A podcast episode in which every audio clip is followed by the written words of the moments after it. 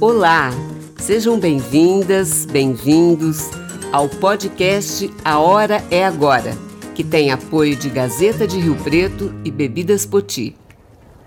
Eu sou Clenira Sarquis e vamos falar hoje sobre a tentativa de mudança na atuação do Conselho Nacional do Ministério Público, que mexe no órgão de controle em âmbito nacional, e um assunto que é pouco tratado, quer por sua perversidade, quer pelo desconhecimento, mas que toma forma cada vez mais alarmante pelas redes sociais: a pedofilia. Crime ou doença? E ainda o andamento do projeto que amplia a concessão do transporte urbano de Rio Preto. Conosco nesse episódio, o procurador Paulo Penteado, da Associação Paulista do Ministério Público, e o juiz Evandro Pelarim, e o vereador Robson Risse. Vamos ao primeiro assunto, que movimentou um enxame de procuradores e promotores a Brasília num corpo a corpo com os deputados federais. Atualmente, o Conselho Nacional do Ministério Público é assim formado Procurador-Geral da República, que o preside. Quatro membros do Ministério Público da União assegura a representação de cada uma das suas carreiras. Três membros do Ministério Público dos Estados, dois juízes indicados pelo Supremo Tribunal Federal e outro pelo Superior Tribunal de Justiça, dois advogados, indicados pelo Conselho Federal da Ordem dos Advogados do Brasil, dois cidadãos de notável saber jurídico e reputação ilibada, indicados pela Câmara dos Deputados e outro pelo Senado Federal. Portanto, são 14 membros que atuam em prol do cidadão, executando a fiscalização administrativa, financeira e disciplinar do Ministério Público no Brasil e de seus membros, respeitando a autonomia da instituição. Diz a lenda que a tentativa de mudança na formatação nasceu da ira do ministro Gilmar Mendes aos procuradores da Lava Jato, que estavam espiando seus dados. Gilmar nega, mas inegável é que vários políticos capitaneados por Arthur Lira, presidente da Câmara Federal, gostaram da ideia de ter um controle político sobre o órgão para eventualmente interferir na ação de promotores e procuradores que porventura os investiguem.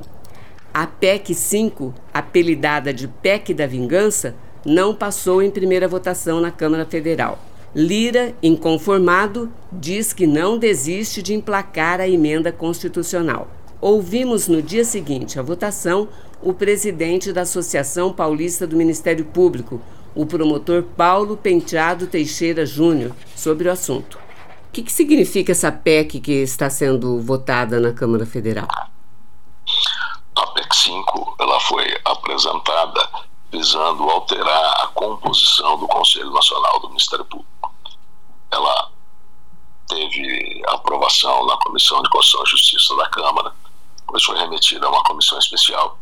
Nessa comissão especial, não houve apreciação do mérito e o relator da comissão especial apresentou dez substitutivos em plenário. E, nesse, e desculpe, nesses substitutivos havia uma série de previsões que, ao nosso sentir, se voltava contra predicamentos no Ministério Público, como a independência funcional e autonomia, dentre outros pontos. Ontem, a Câmara dos Deputados rejeitou a aprovação da PEC. Uma PEC precisa de 308 votos para ser aprovada em primeiro turno na Câmara dos Deputados. E não foi obtida essa votação. Foram 297 votos favoráveis. O que, que o Ministério Público significa, é, por exemplo, na, no Judiciário brasileiro? O Ministério Público é um órgão constitucional independente que tem por função defender a sociedade, tanto na titularidade da ação penal pública, o que significa isso? Quem processa os autores dos crimes mais graves é o Ministério Público. E daí decorre um outro poder-dever do Ministério Público, que é de investigação desses crimes. Afora isso, o Ministério Público ele tem a legitimidade para proteger os interesses difusos da sociedade. Quais são esses interesses difusos? Há de exemplo meio ambiente, saúde pública, consumidor, infância, urbanismo, probidade administrativa, dentre outros interesses que são comuns a todos nós. A proposta da PEC alterava a Constituição do Conselho, mesmo após a apresentação do substitutivo, também não aceito pelos promotores e procuradores. O Dr. Paulo concorda com a existência de um controle externo. E é muito importante essa participação externa no Conselho, porque isso vai arejar o órgão, vai trazer a visão da sociedade, a visão de outros estamentos para o controle externo, que significa o controle administrativo e o controle disciplinar do Ministério Público. Mas esse órgão não pode ter ingerência sobre o mérito da atuação dos promotores e procuradores. Em vários pontos dos vários substitutivos havia essa previsão, que é uma previsão respeitosamente, ela não atende a princípio a formatação do Ministério Público e o interesse da sociedade. Quer dizer, é, nesse, nesse caso, é, haveria então uma interferência política na, no Conselho? A formatação com indicações externas poderia sim levar a uma, poderia dizer de uma forma mais, mais, mais, mais clara, não a ingerência política, mas a submissão do Ministério Público a um controle político.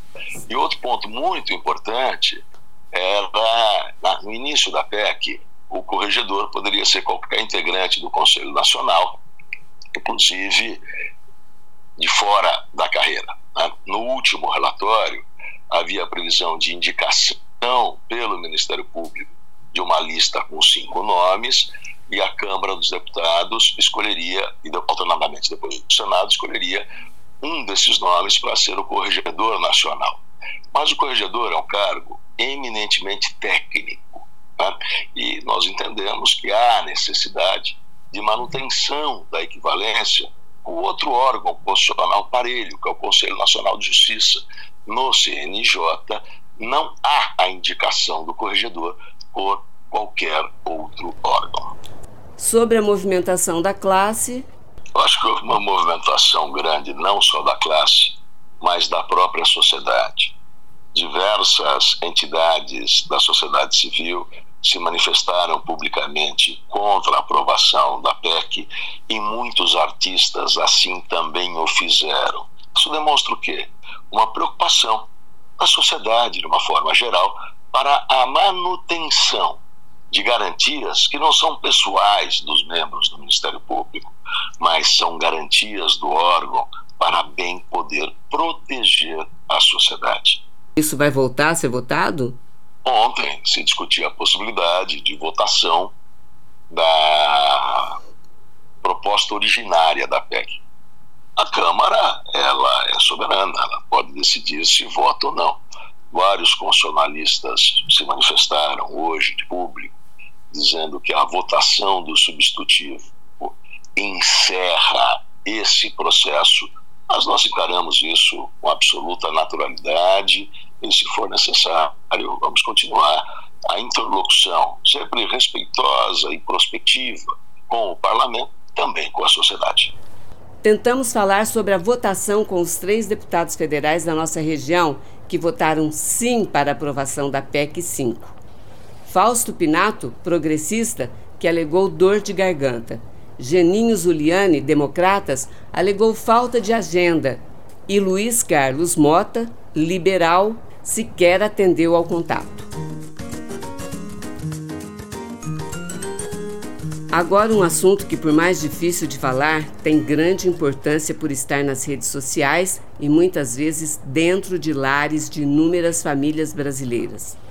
Sobre pedofilia e abusos a menores, falamos com o Dr. Evandro Pelarim, que é graduado e mestre em Direito pela Unesp de Franca, Atualmente, juiz de direito titular da Vara da Infância e Juventude de São José do Rio Preto, juiz coordenador do Departamento de Execuções Criminais da 8 Região Administrativa de São Paulo e juiz dos colégios recursais das circunscrições judiciárias de Fernandópolis, Jales e São José do Rio Preto. O que, que caracteriza um crime de pedofilia? É, na verdade, esse é um termo que ele não é jurídico, né? Nós não encontramos no Código Penal, no Estatuto da Adolescente, nas leis penais, esse termo pedofilia, né? Não há um crime específico, isso é uma questão técnica, nossa, do direito, né? Mas isso é uma designação, né? Mais conhecida, principalmente na, como um desvio lá na medicina, depois, né? né?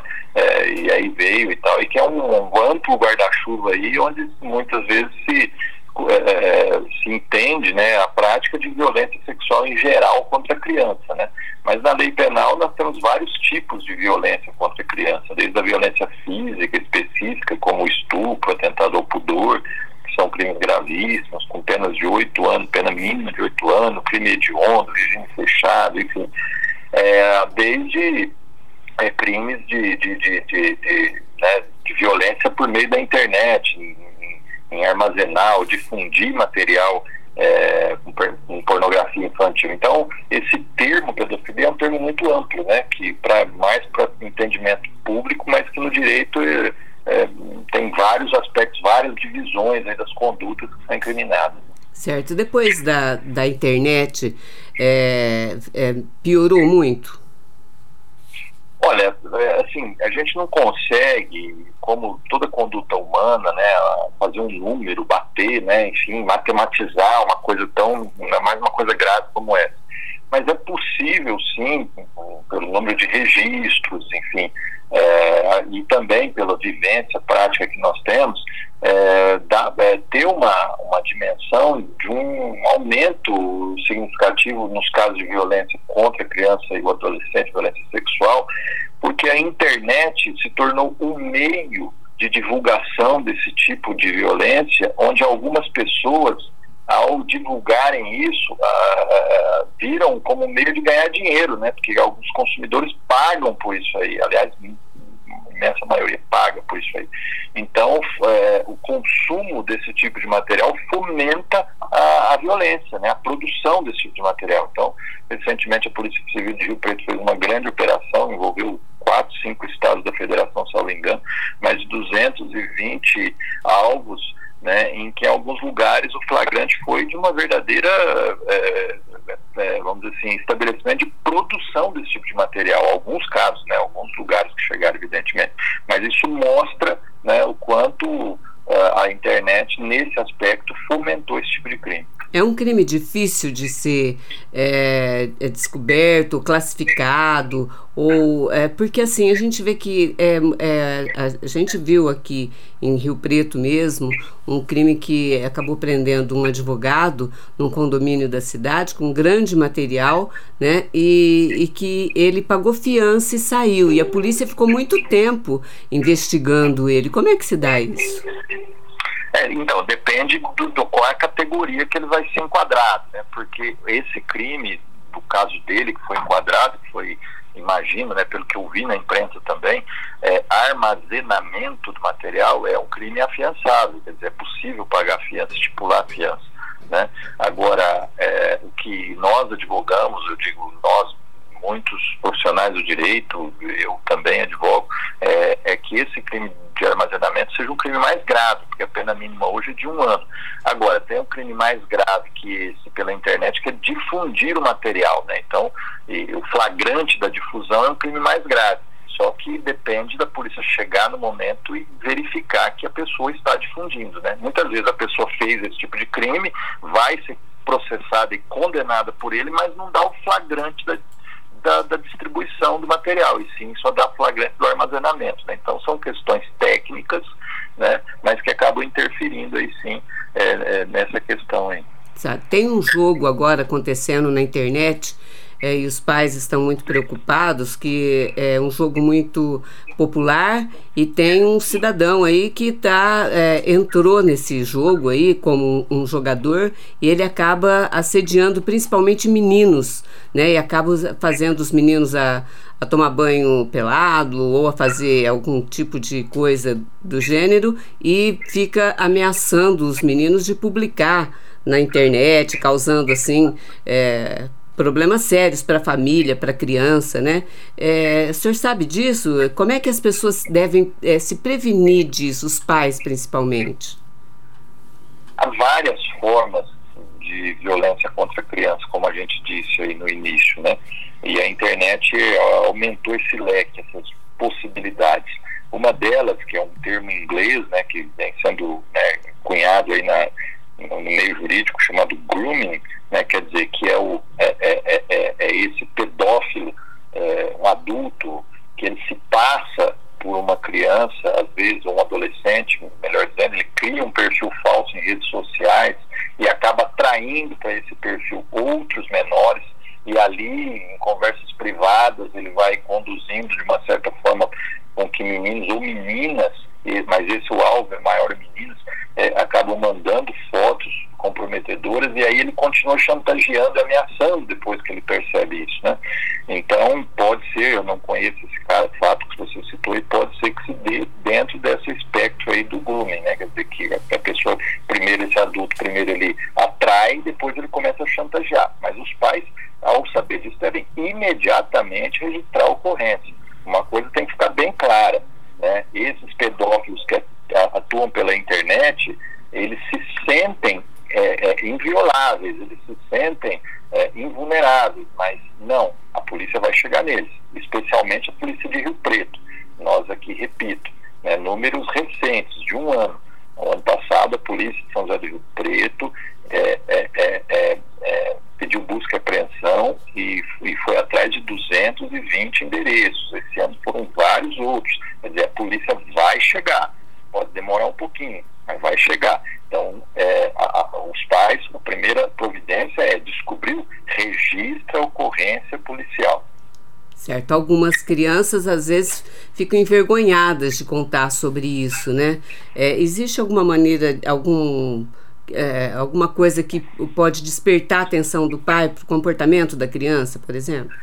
É, isso é muito fluido e como todo comportamento humano, não é possível categorizar especificamente e dar um manual de uma receita, mas é possível, linhas gerais, a gente ter alguma, alguma visualização da estranheza do comportamento. Qualquer mudança no comportamento repentino de qualquer pessoa, especialmente de uma criança, né, é, é passível de atenção, né? no mínimo, uma atenção maior e descobrir o que está por trás disso. Né? Agora, especificamente em relação à violência sexual ou à exposição ou à chantagem em relação a isso, a criança é, tende a ficar ou agressiva demais ou retraída demais ou não querer olhar as pessoas nos olhos, enfim, são várias características, mas a, talvez a principal delas é a mudança de comportamento. Sei. Doutor Pelarim, é, é, existe uma delegacia especializada nesse assunto em Rio Preto ou qualquer delegacia recebe essa denúncia? Qualquer delegacia recebe essa denúncia em São José do Rio Preto. Né? Nós encaminhamos quando as pessoas uh, nós, nos procuram com casos específicos, nós encaminhamos para a delegacia uh, da mulher, por quê? Porque lá há alguns profissionais mais bem preparados para recepcionar a família nesse sentido, há um espaço melhor. Mas nós não temos uma delegacia específica em relação a isso. Mas todas as delegacias de São José do Rio Preto, plantão policial, todos também estão preparados né, pela Polícia Civil para registrar esse tipo de ocorrência e dar andamento ao inquérito. Bom, a gente está falando muito a respeito da internet, mas isso acontece muito também dentro de casa, na família, né? É, como é que como é que é que, que se reage em relação a isso quando é, tem um flagrante ou então a criança conta isso? É, infelizmente, grande parte, dependendo do tipo de violência, a maior parte se dá no, no ambiente familiar, não quer dizer necessariamente com familiares, mas no ambiente familiar, com familiares e pessoas que frequentam a casa ou pessoas próximas à família. Então, ah, ah, ah, isso é, infelizmente é, é, comum. Por quê? Porque é onde a criança está mais vulnerável, ela está submetida a um poder de um adulto, ela não pode não ter contato com outros. Mas o importante dizer é o seguinte, que a lei brasileira, especialmente a lei do sistema de garantias da criança e adolescente, que é a lei de, 1900, de 2017, que é a lei da primeira infância, ela diz que todos nós, todo cidadão, não só as autoridades, mas todo cidadão tem o dever de notificar as autoridades à medida que souber de qualquer ato ou suspeita de violência a criança e adolescente. Isso tem que ficar bem claro. É, é, é um dever, como se fosse uma notificação compulsória, como o dever de qualquer cidadão. A proteção à criança e adolescente do Brasil envolve o dever de todo cidadão denunciar a autoridade qualquer suspeita de violência contra a criança e adolescente. Sim. Bom, é, e tem anonimato garantido? Claro, a gente evidentemente que as autoridades vão a, a, registrar a ocorrência, vão tomar todos os cuidados para que, se for uma denúncia, né, nessa hipótese de um cidadão é, contra uma outra pessoa, as, as, autoridades vão tomar providência de manter o sigilo da fonte e investigar a pessoa, sem expor a pessoa, obviamente, né, porque temos que tomar cuidado com as denúncias vazias, as denúncias vingativas, etc. Mas o princípio é sempre investigar. Bom, é, e a criança sempre, geralmente sempre a criança está falando a verdade, né? Tem muita gente que desconfia, principalmente quando a coisa acontece dentro da família, né? Ah, tem muita gente que fica com, com muito medo, mãe principalmente tal, com padrasto, né? E acha que aquilo é impossível de acontecer e aí é, é tende às vezes a não acreditar na criança. A criança tem que ser, a, a fala dela sempre tem que vir a primeiro lugar, né? Levado em conta. Sim, a, a, as autoridades, principalmente policiais, as autoridades judiciárias, né, a vara da infância e juventude, aliás, não tem esse nome à toa, a vara da criança e do adolescente, está ali exatamente para ouvir a criança e o adolescente e, e, obviamente, levar em consideração o que eles dizem, né? Então, é ali vai se estabelecer né, qual, as medidas de proteção à criança e adolescente, afastamento de pais ou enfim, familiares, quem tiver por perto, que houver fundada suspeita, né? A pedofilia é doença reconhecida pela Organização Mundial de Saúde desde 1960. Segundo a própria OMS, 30% dos abusadores são pedófilos e os outros 70% não são pedófilos. Ouvimos o psicanalista Jorge Salum sobre o assunto. Boa tarde, Clenira. É, pedofilia é uma doença e não tem cura, mas pode ser controlada. O impulso sexual presente nos portadores é grande, né? se sentem muito pressionados pelo impulso. Entretanto, assim, na grande maioria das vezes, poderá ser controlável. Né? Quando ocorre no âmbito da consumação do ato, é considerado abuso. Aí passa a ser é, passa a ser um molestador, né? visto como molestador, né? com grande dificuldade no trato aí pela parte como é vista pela cultura, pela nossa sociedade, e entra num âmbito jurídico, né? que também não deve ser fácil para a, as figuras, né? os personagens, os atores aí da, do campo jurídico, principalmente para o juiz, né? É, dar uma sentença é, sobre casos desses, né? Bater o martelo na mesa, né? Para alguém que traz uma questão aí da, da castração desde os primórdios, né? Em, com, em conflito com os impulsos, não deve ser, ser fácil para é, é, nenhum homem, né? nenhum profissional. Né? Daí a grande relutância em, em vários âmbitos, difícil de ser tratado. Né? O, o tratamento é importante, né? é, no sentido da contenção desses impulsos, né? dessa impulsividade sexual, dessa ordem considerada normal, né? que é o inaceitável. Né? O, o, o, tratamento ele se dá é, de forma interdisciplinar, né? a, parte medicamentosa, né? com atenção psiquiátrica, né? bioquímica, e a psicoterapia em grupo e individual, são modalidades muito usadas, né? É, embora eu seja esteja mais identificado com a área da psicanálise, né? O que prepondera mais é a, a, terapia, a psicoterapia comportamental cognitiva, mais nessa área, né? E é um trabalho de atenção pública importantíssimo, né? E, e ver pelo lado humanizado, ver pelo lado é, criminal, né? E, e, e, é assim, é muito, deve ser muito debatido, né? Na, na nossa sociedade essas questões, né? fazer um, um, um, diagnóstico diferencial, poder ver os limites, né, as fronteiras entre a doença né, e, e a questão é, criminal. Né? Enfim. Só quem sente o saculejar do busão sabe que o transporte coletivo de Rio Preto não anda bem prestes a terminar o prazo de concessão, tramita na Câmara Municipal a extensão do consórcio Rio Pretrans, formado pelas empresas Circular Santa Luzia, 68%, a Expresso Itamaraty, 32%, por mais 10 anos. Mesmo sem utilizar esse meio de transporte, os vereadores Pedro Roberto, Patriota, Renato Pupo, PSDB, Robson Risse, Republicanos, e João Paulo Rilo, PSOL, se dispuseram a promover audiências públicas sobre o assunto com a participação do secretário municipal de Trânsito, Transportes e Segurança, Amauri Hernandes. Duas audiências já foram realizadas. Conversamos com o vereador Robson Risse sobre a percepção dos usuários e o sentimento da Câmara Municipal. Já aconteceram duas audiências públicas. Como é que as pessoas estão reagindo a essas audiências públicas? O que, que elas dizem?